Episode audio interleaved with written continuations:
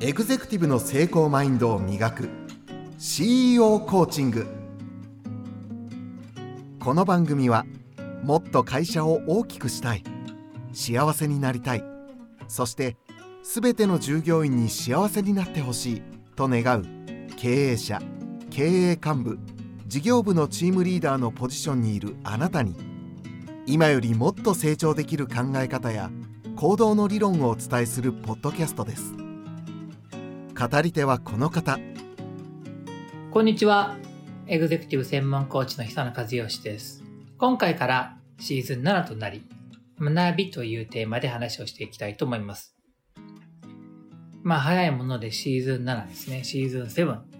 うんなんか6を超えてくるとずっと続きそうな雰囲気になってきますね。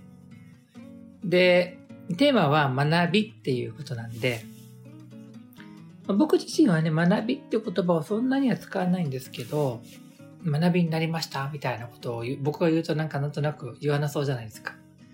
なんだけど、あの、学ぶとか勉強するということはもちろん大切だし、大好きですね。だけどまあ、このタイトルを勉強にするとちょっとなんか、みんなもなんか逃げちゃうし、学ぶということっていうのも、なんか言葉として回りくどいんで学びでいいと思うんですよね。で、テーマは学びね。で、それを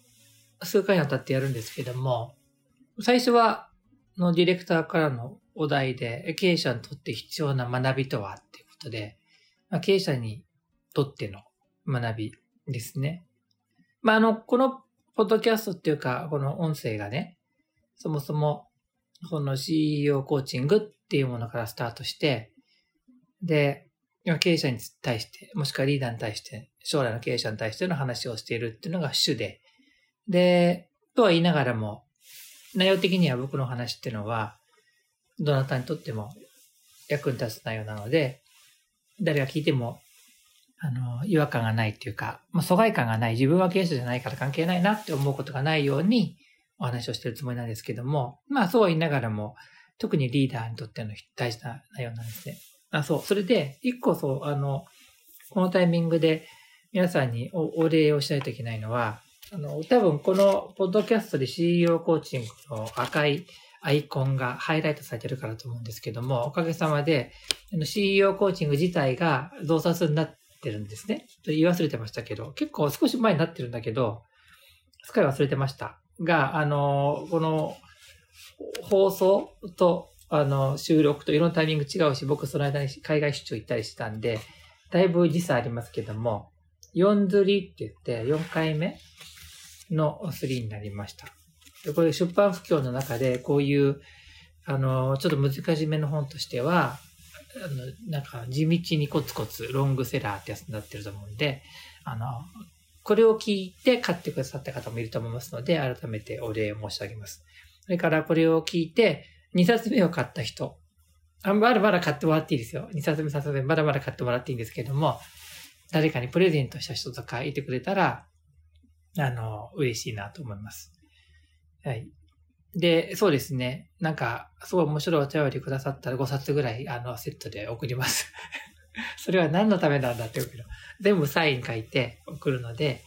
えっと、近所の人に配ってもらってもいいと思います。話がそれました。で経営者にとっての学びっていうことなんですけど、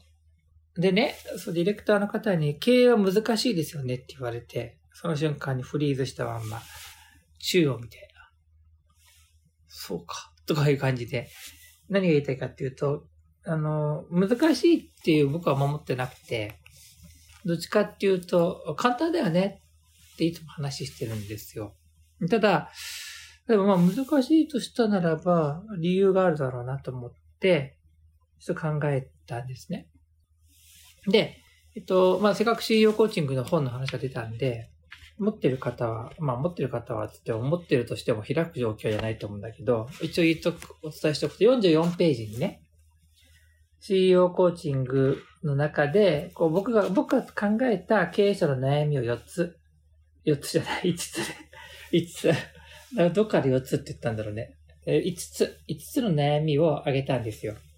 で、それ売上の悩み、人の悩み、ね、資金繰りの悩み、プロセスの悩み、イノベーションの悩みって言って、だんだんだんだん大きな会社にななっていくのね。一番ちっちゃい会社は売上代で精一杯。でちょっと一人でも二人でも、こう、スタッフが加わってくると、人の悩みが加わってきて、で、まあ、もちろん、あの、人がいないと資金繰りってあんまり問題じゃないんですよ。正直言ってね。だって、自分がね、取らなきゃいけないでしょ取らないでも潰れちゃうぐらいだったら、ちょっと難しいじゃないですか。だから、あの、人が増えてくるから資金繰りの問題がより出てくるわけで、3番目ね。もう一回言いますね。売上のま悩み、人の悩み、資金繰りの悩み。これが1、2、3なんですよ。これがいわゆる中小企業の、まあ、抱える悩みなんですね。で、もっと大きくなってくると、もちろん中小、小さい会社でもそうなんだけど、プロセスの悩みっていうのは加わってきて、プロセスっていうのは業務の流れね。大勢でやる場合には決め事が必要でしょ。で、これができるかできないかで結構利益が違ってくるんですね。あとキャッシュも違ってくるんで、資金繰りも変わってくるんですけども。で、ここまで行くと、その、ある程度安定して企業を回していくんだけど、当然時代の変化とか、競合関係とか、あとは外部の規制とか、新しいテクノロジーができてくるとか、いろんな理由によって、あの、今までうまくいってた事業がうまくいかなくなるわけです。時を、時を経るとね。そこでっていうか、そこからやったり遅いかもしれないんですけども、イノベーションって言って、新しいものの革新を生んでいくっていうことをやらなきゃいけないっていうのは5番目にあるわけ。だから、あの、これ聞いてるだけの人ちょっと苦しいと思うんですけど、もう一回言うと、売上の悩み、人の悩み、資金繰りの悩みって1、2、3で、で、4番目が、あの、プロセスの悩みね。で、5番目がイノベーションの悩みっていうのが僕が考えた小さい会社が大きくなるにつれて、だんだんだんだんより必要となってくる。で、まあ今日学びなんですけども、で、これね、よーく見ると、まあ見るとっていうかよく聞いて思い出してもらうと、実はね、全部当たり前なんですけど共通点があるのね。そこが、その経営というものを難しくさせている源泉だとすれば、僕にとっては全然難しくないっていうふうに言い切ってしまえるのと、でも難しいよねって言って悩みを皆さん抱えるのもよくわかる。このギャップ何かっていうと、あの、簡単ですよね。会社っていうのは人で成り立ってるってことですよね。だから、あの、売上もね、資金繰りもそうなんだけど、あの、特に人の悩みはそれぞれだし、その、そのものだし、プロセスもイノベーションも人なんで、人、人で成り立っているものを扱うときに難しいと感じるんだったら、それは難しいでしょうねってことなの。で、僕は逆に言うと、まあ人と関わったりするのが、あの、全く苦ではなく上手にできるので、まあ今この話をさせていただいてるんだと思うし、だから経営も簡単に感じるんだと思うんですよ。もちろん、途中途中でいろいろ、あ、なんか困ったなとか、どうしたもんかなってのはいくらでもありますけども、難しくてどうもなんなくなることじゃなくて、一生懸命考えたり工夫すれば何とかすることができるっていう話ですね。じゃあ学びの話に戻ると、もういいですよね。答えは簡単。経営を上手にしたくなりたいんだったら、経営っていうのは人、人ですよ、人。人についてよく理解するっていう、この一点につけるってことですね。で、人っていうのは、あの、自分の会社の人と、外の協力関係にある人たち、お客さんも含めての人たちっていうのがあるんですけども、物を売るんだったら、あの、作る人たちの気持ちと、買ってくれる人たちの気持ちを理解しないといけないから、やっぱり人でしょね。で、まあ、組織とか話をするんだったらもうそのまま人だし、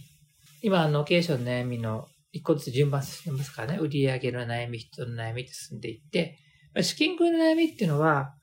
本当にその経営をしたり、あの、財務とか経営とかの仕事をした方じゃないと、あんまりピンとこないと思うんですけども。でも、まあ、人が動かしているんで、人が稼いできたお金と人が使っている経費と、あるいはその、人が増えてきた時の固定的な人件費によって資金繰りが、こう、少し難しくなったりするっていう観点で言うと、まあ、ここは、あの、普通に経営が人で成り立ってるから人を理解していくと、まあ、ちょっと遠いけれど資金繰りに効いてくるってことで。で、もうプロセスは完全に人ですよね。プロセスっていうのは、A さんが仕事をしたら B さんに渡し、B さんが引き継いだものを C さんが仕上げるみたいな、そういうのの流れで、これがこうスムーズにいかないと、B さんのとこに山のように詰まっちゃったり、まあ、するわけじゃないですか。それ B さんが、あの、能力がないからじゃなくて、仕組み上それ無理でしょってなるとか、B さんのところを B さんと B さん作んないとできないのを一人でやったりするような、そういうのを考えたり、スムーズな受け渡しバトンで、こういう枝分かれして、こういう時にはこうしましょう、こういう時はこうしましょうっていうのも決めとかないといけなくて、こういう時は上司に相談、こういう時はあなたは断っていいよとか、そういうのを決めとかないといけないっていう全部プロセスじゃないですか。もう完全に人の話ですよね。で、そこには人の心と人の行動があるんで、ってことですよね。で、イノベーションは、もう、あの、5番目のイノベーションは完全に人が起こすんであって、人以外のところで起きるはずがないから、まあ、これからは AI がイノベーションを起こすのかな？まあ、あの、そうは言ってもね、AI が起こすもので知れてるじゃないですか。ね、あの、AI はすごいと思うけど、あの、まあ、それを使うのは人だからね。で、まあ、それは、その AI ですらもう遡ってきは人が作ってるんで、もともとはね。だからそういう意味で言うと、すべて人なんですよ。だから、もし経営を上手にやりたいとか、リーダーシップを上手に発揮したいと思うんだったら、100%も人について学ぶってことです。で人について学ぶってことは人の心について学ぶってことですよね。で、心はどこから来てるかっていうと、まあ脳から来てるとも言えるんで、まあ僕たちだったら脳と心について学ぶっていうことになると思います。で、え、じゃあどうやって学べばいいの？って言ったら、まあ理屈とかは知っといたら知っといたでいいと思うんですけど、心理学でもね、認知科学でも脳科学でも。ただ、うん、やっぱり人の心について関心を持つって意味で言うと、人と会話をしたり、小説を読んだり、映画を見たりする。人、人の心が動いていくもの。まあもちろん、あの、フィクションの場合は、質がいいことがどうしても必要となりますけど、まあさすがに、あんま質が、どうだろうな、質がよ良くないものを読む皆さんはそこまで楽しく読まないと思うんで、まあある程度質がいいものになりますよね。なぜかちょっと、現実の人間社会を